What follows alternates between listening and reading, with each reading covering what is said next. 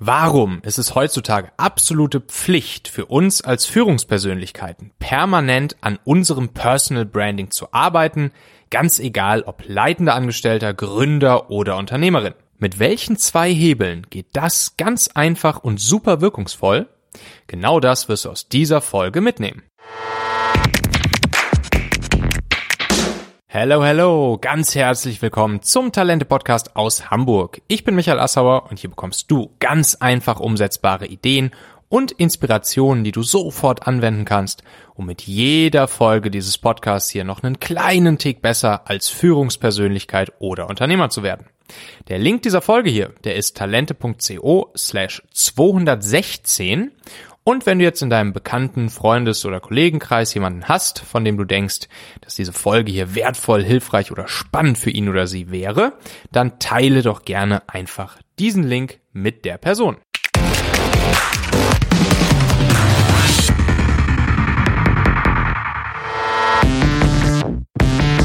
So, da sitzen wir hier letztens beim Frühstück und da liegt dann diese Veggie-Wurst-Verpackung von der Rügenwalder Mühle und dann sehe ich auf einmal, wie Rügenwalder auf die Verpackung der Wurst ähm, Gesichter und Bilder draufdruckt von den Menschen, die diese Wurst produziert haben. Also in dem Fall waren es, glaube ich, die Produktmanager, die sich dann diese Veggie-Wurst ausgedacht haben und entwickelt haben und auf den Markt gebracht haben. Sie standen dann da mit Namen und äh, ich glaube auch irgendwie so ein paar persönlichen Worten etc.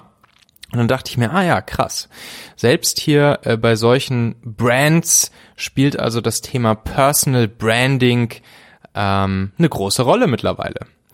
Und dann habe ich ein bisschen weitergedacht und dachte, ja klar, also es gab es ja auch schon ähm, vor, sagen wir mal, ein paar Jahren zum ersten Mal, wo mir das so wirklich aufgefallen ist, wo dann hier ähm, eins und eins das so gemacht hat, dass sie in ihrer Werbung einen Mitarbeiter gezeigt haben, der ja ziemlich real sozusagen als das interne Testimonial äh, von eins und eins derjenige war, der eben in der Werbebotschaft diese Firma nach außen getragen hat. Und, ähm, und das Ganze ist ja auch klar. Personal Branding ist halt das, was heutzutage das Wichtige ist, um Menschen zu einer Firma, zu einem Produkt, zu einem Service, zu dir anzuziehen. Erlaube mir bitte ganz kurz unserem heutigen Partner LexRocket Danke zu sagen. LexRocket ist nämlich die Gründer- und Gründungsplattform von der Buchhaltungssoftware LexOffice. Also egal ob frischer Gründer, selbstständig, Freiberufler oder Startup, ihr solltet euch LexRocket unbedingt mal anschauen. Der liebe Jalun und sein Team, die bieten dort nämlich unglaublich viel super wertvolles Wissen und Tools ganz for free rund um die Themen Gründung, Wachstum von Unternehmen, Selbstständigkeit etc.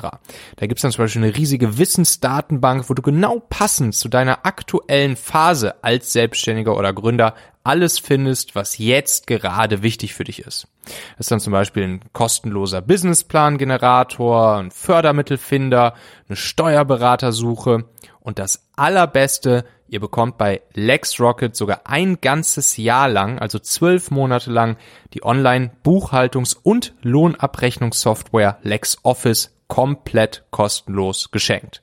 Dafür geht ihr einfach über den Link talente.co slash LexRocket und von dort aus kommt ihr dann auf die Seite, wo ihr LexOffice zwölf Monate lang in der Vollversion absolut kostenlos nutzen könnt. Ich selbst nutze ja auch LexOffice in meinen Firmen, also sowohl bei Talente als auch bei Talent. Und ich finde es wirklich, wirklich, wirklich ein richtig grandioses Tool, mit dem Buchhaltung sogar anfängt Spaß zu machen. Also, es ist einfach so super simpel zu bedienen. Es macht ähm, die Lohnabrechnung automatisch, schickt alles im Hintergrund ähm, automatisch ans Finanzamt, hat eine Schnittstelle zu meinen Firmenkonten, zu meiner Steuerberaterin und so weiter. Also LexOffice zwölf Monate for free, egal ob Neugründer, selbstständig, Freiberufler, Startup oder schon länger auf dem Markt. Ganz einfach unter talente.co slash LexRocket. Den Link, den findest du natürlich auch nochmal in den Show Notes dieser Folge hier. Da kannst du einfach in deinem Podcast-Player nachgucken und draufklicken.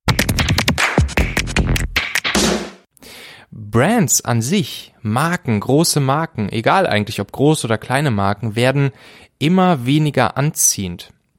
Sie werden teilweise sogar ein bisschen abstoßend.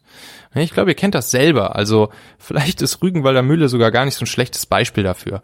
Solche Marken, ähm, die sind schnell etwas anonym, die sind gesichtslos, die sind unpersönlich, die sind vielleicht auch manchmal ein bisschen böse, ähm, zumindest ähm, in der in der Wahrnehmung. Also wenn man sich so eine Marke wie Nestlé nimmt oder so, ne, ob das jetzt ob das jetzt stimmt oder nicht, aber grundsätzlich glaube ich hat Nestlé jetzt äh, nicht den Ruf, ähm, die die die liebste und grünste und politisch korrekteste Marke zu sein auf diesem Planeten.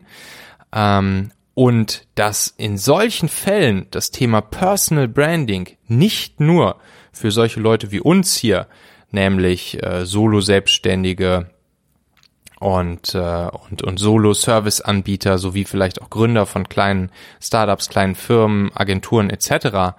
Ähm, relevant ist, sondern eben auch für die großen Brands. Das liegt meiner Meinung nach an ähm, dem Siegeszug von Social Media in den letzten, sagen wir mal, zehn Jahren.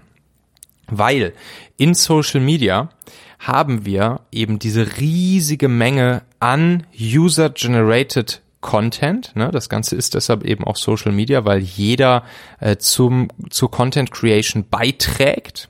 Sei es jetzt auf Facebook oder damals, wie es halt losging, auf MySpace, wo dann äh, die Leute ihre Profile angelegt haben, wo Musiker ihre Musik hochladen konnten. Ähm, dann hatten wir natürlich in Deutschland noch sowas wie StudiVZ, MyVZ etc., Facebook. Insta, TikTok, YouTube heutzutage, LinkedIn, auch super, super wichtig, gerade in dem Bereich, den, den wir hier, äh, wo wir uns bewegen, B2B-Umfeld. Und ähm, überall dort wird der Content User generiert von den Leuten, von den anderen Mitgliedern in diesem sozialen Netzwerk. Und das führt natürlich zwangsläufig dazu, dass all das, was sozusagen nach alter Manier, als es äh, als es die, als es die Medien nur in eine Richtung gab, nämlich in die Richtung, dass äh, von Produzenten oder von Brands oder von eben den Publishern, von den Betreiber des, von den Betreibern des Mediums in eine Richtung kommuniziert wurde und dementsprechend dort natürlich Marken gebaut werden mussten, ähm, die anziehend auf Menschen wirken, aber das dann natürlich auch einherging mit einer Kommunikation ähm, aus Richtung Corporate von der Marke die heutzutage so komisch, anonym, abstoßend, gesichtslos, unpersönlich auf uns wirkt, das hat damals funktioniert, aber heute funktioniert das halt nicht mehr, wo wir ähm, auf allen Ebenen der Medien, des Medienkonsums User-Generated Reality Content. Content aus der Realität, das echte Leben mitbekommen. Das heißt, wir können ja den Menschen, die, denen wir irgendwie auf Social Media etc. folgen, für die wir uns interessieren, da können wir hinter die Fassaden gucken. Da können wir ins Leben von diesen Menschen reingucken. Und wir identifizieren uns natürlich viel, viel, viel mehr mit echten Menschen und den echten Geschichten äh, drumherum. So, und ähm, dadurch, dass es eben diesen User-Generated Reality Content gibt, ähm, setzen natürlich auch oder müssen zwangsläufig auch große Brands, Konzerne etc. darauf setzen, weil anders werden sie ihre Produkte immer schwieriger verkaufen können.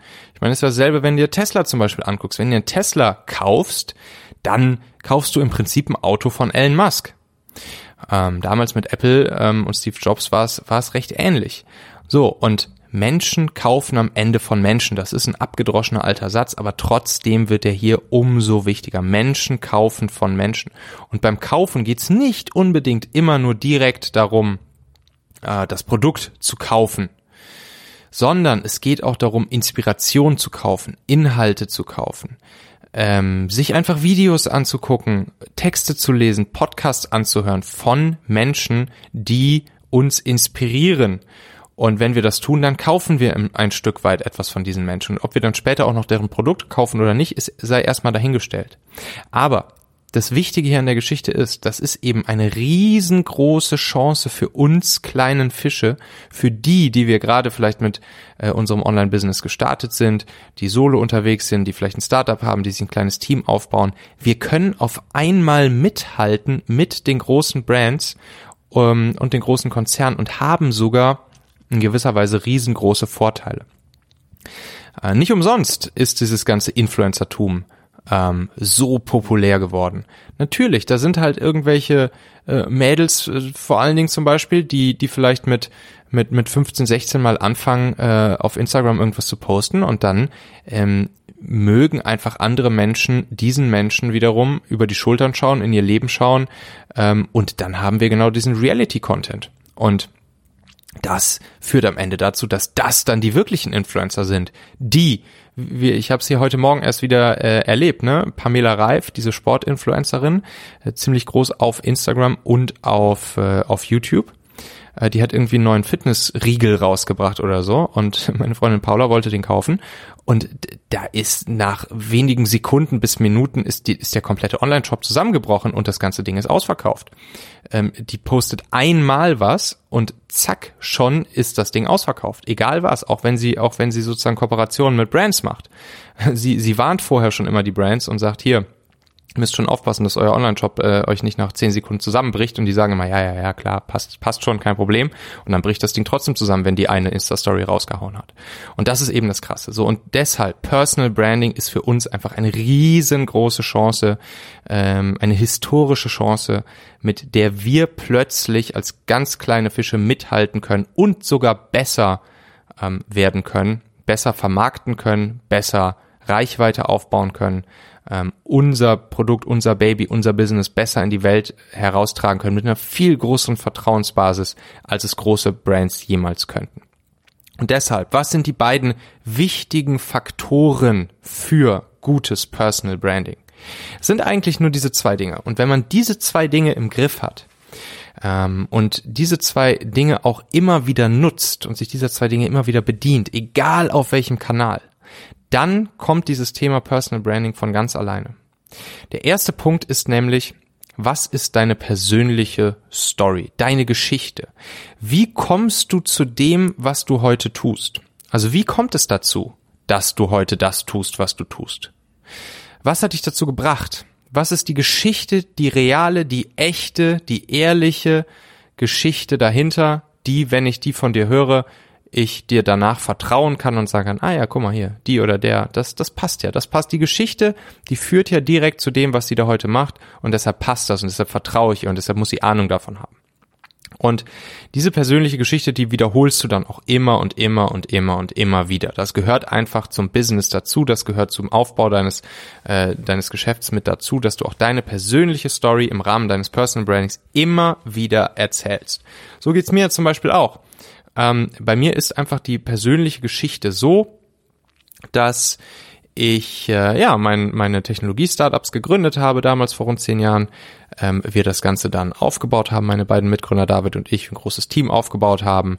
Wir viel in der Technologiewelt unterwegs waren und äh, schlussendlich dann von Daimler übernommen wurden, ein großes Team aufgebaut haben, viele Mitarbeiter geführt haben und natürlich auch immer das Problem hatten, gute Mitarbeiter für uns zu finden. So, und das all diese ganzen Learnings, die ich während dieser Zeit gemacht habe, die verarbeite ich heute eben in meinen Talente-Medien, also im Talente-Podcast, äh, Talente-Magazin, in meinem Buch, im Hacksletter etc., als natürlich dann auch als Produkt mit Talentmagnet, wo ich äh, ganz klar sagen kann, hey, hätte ich dieses Produkt damals schon gehabt, ähm, wir hätten viel schneller in unserer Firma unsere Ziele erreicht und die besseren Mitarbeiter gefunden, hätten wir damals schon Performance Recruiting gekannt und genutzt. Und das ist, das ist halt absolut so der Fall. Und, und trotzdem erzähle ich natürlich diese Geschichte immer und immer und immer wieder, weil sie einfach zu meinem Personal Branding dazugehört, weil sie Trust bildet und weil sie einfach Reality Content ist, der wahre Content aus der Realität, der heute dazu führt, dass sich daraus meine Personal Brand bildet, Menschen auf meinen Content, Produkt, mich aufmerksam werden, mir vertrauen und äh, kaufen in dem Sinne, dass sie meinen Podcast hören oder dass sie mein E-Book runterladen, dass sie mein Buch kaufen oder dass sie auch ähm, Kunden bei Talentmagnet werden. Und was dann als zweiter Faktor noch mit dazu kommt und der sich sozusagen auch direkt aus deiner äh, aus dem ersten Faktor, nämlich deiner persönlichen Story speist, das ist dann deine Mission, also dein Warum. Dein Warum. Warum tust du all das, was du tust, was übers Geldverdienen hinausgeht? Natürlich, am Ende des Tages äh, wollen wir alle unseren Kühlschrank voll kriegen und ein Dach über dem Kopf haben und vielleicht auch noch ein bisschen mehr ähm, verdienen als das, was wir jeden Monat ausgeben, um uns ähm, auch für später noch was zu sichern. Aber grundsätzlich, was ist dein Warum? Warum tust du all das, was du tust, was über das Geldverdienen hinausgeht? Also wenn der erste Faktor deine persönliche Story, der Blick in die Vergangenheit ist, ist sozusagen deine Mission. Der zweite wichtige Faktor deines Personal Brandings ist der Blick in die Zukunft. Ne? Also was willst du damit erreichen? Ich zum Beispiel, bei mir ist ganz klar die Mission, dass ich all das, was ich mit Talente mache und mit Talentmagnet, das mache ich deshalb, weil ich kleinen, mittleren Unternehmen dabei helfen möchte, dass die besten Köpfe nicht einfach blind an ihnen vorbeirennen ähm, und immer nur bei Google, Daimler etc. landen, sondern dass eben auch ja, der, der, der Mittelstand, der halt auch unsere Gesellschaft sozial trägt, der 90 Prozent aller Unternehmen in, in Deutschland beispielsweise ausmacht, dass die auch davon profitieren, dass die besten Talente, die besten Köpfe äh, erstmal überhaupt bei diesen Unternehmen landen und dann die Unternehmen aber auch mög äh, sozusagen enabled werden, äh, richtig, richtig, richtig gute Ergebnisse mit diesen Menschen zu erreichen. Das ist meine Mission, das ist mein Warum.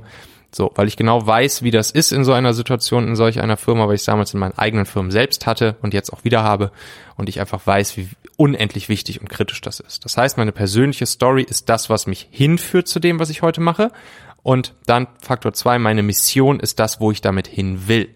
Und wenn du diese beiden Faktoren, deine persönliche Story und deine Mission, egal wo und wann du bist, egal ob du ähm, zum Beispiel deinen eigenen Content kreierst, ob du YouTube, ob du Podcast, ob du einen Blogartikel schreibst oder ob du im Interview bist, in einem anderen Podcast, in einem anderen YouTube, in einem Zeitungsinterview, wo auch immer, auch wenn du nur mit anderen Menschen sprichst, auch im One-on-One, -on -One, wenn du zum Beispiel ähm, dich austauschst mit Menschen auf LinkedIn oder wenn du auf einer Konferenz irgendwen kennenlernst oder so.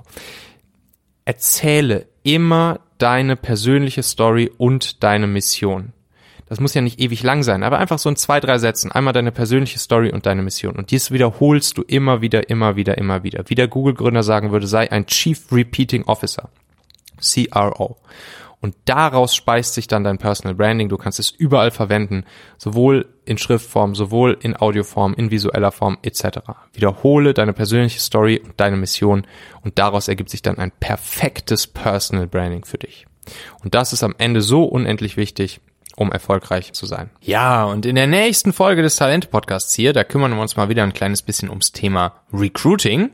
Also wir wollen ja die besten Köpfe, die besten Leute für uns, für unser Team, für unsere Firma an unsere Seite gewinnen. Und da habe ich eine spannende Frage bekommen ähm, und die lautete, welches Skillset, welche Fähigkeiten brauchen Recruiter oder Menschen, die mit Mitarbeiterakquise zu tun haben, in 2021, also in Zeiten von Algorithmen, Social Selling, Digital Employer Branding, Social Media Recruiting, Performance Recruiting etc., um eben auch in Zukunft dieses Jahr erfolgreich die besten Köpfe für uns gewinnen zu können.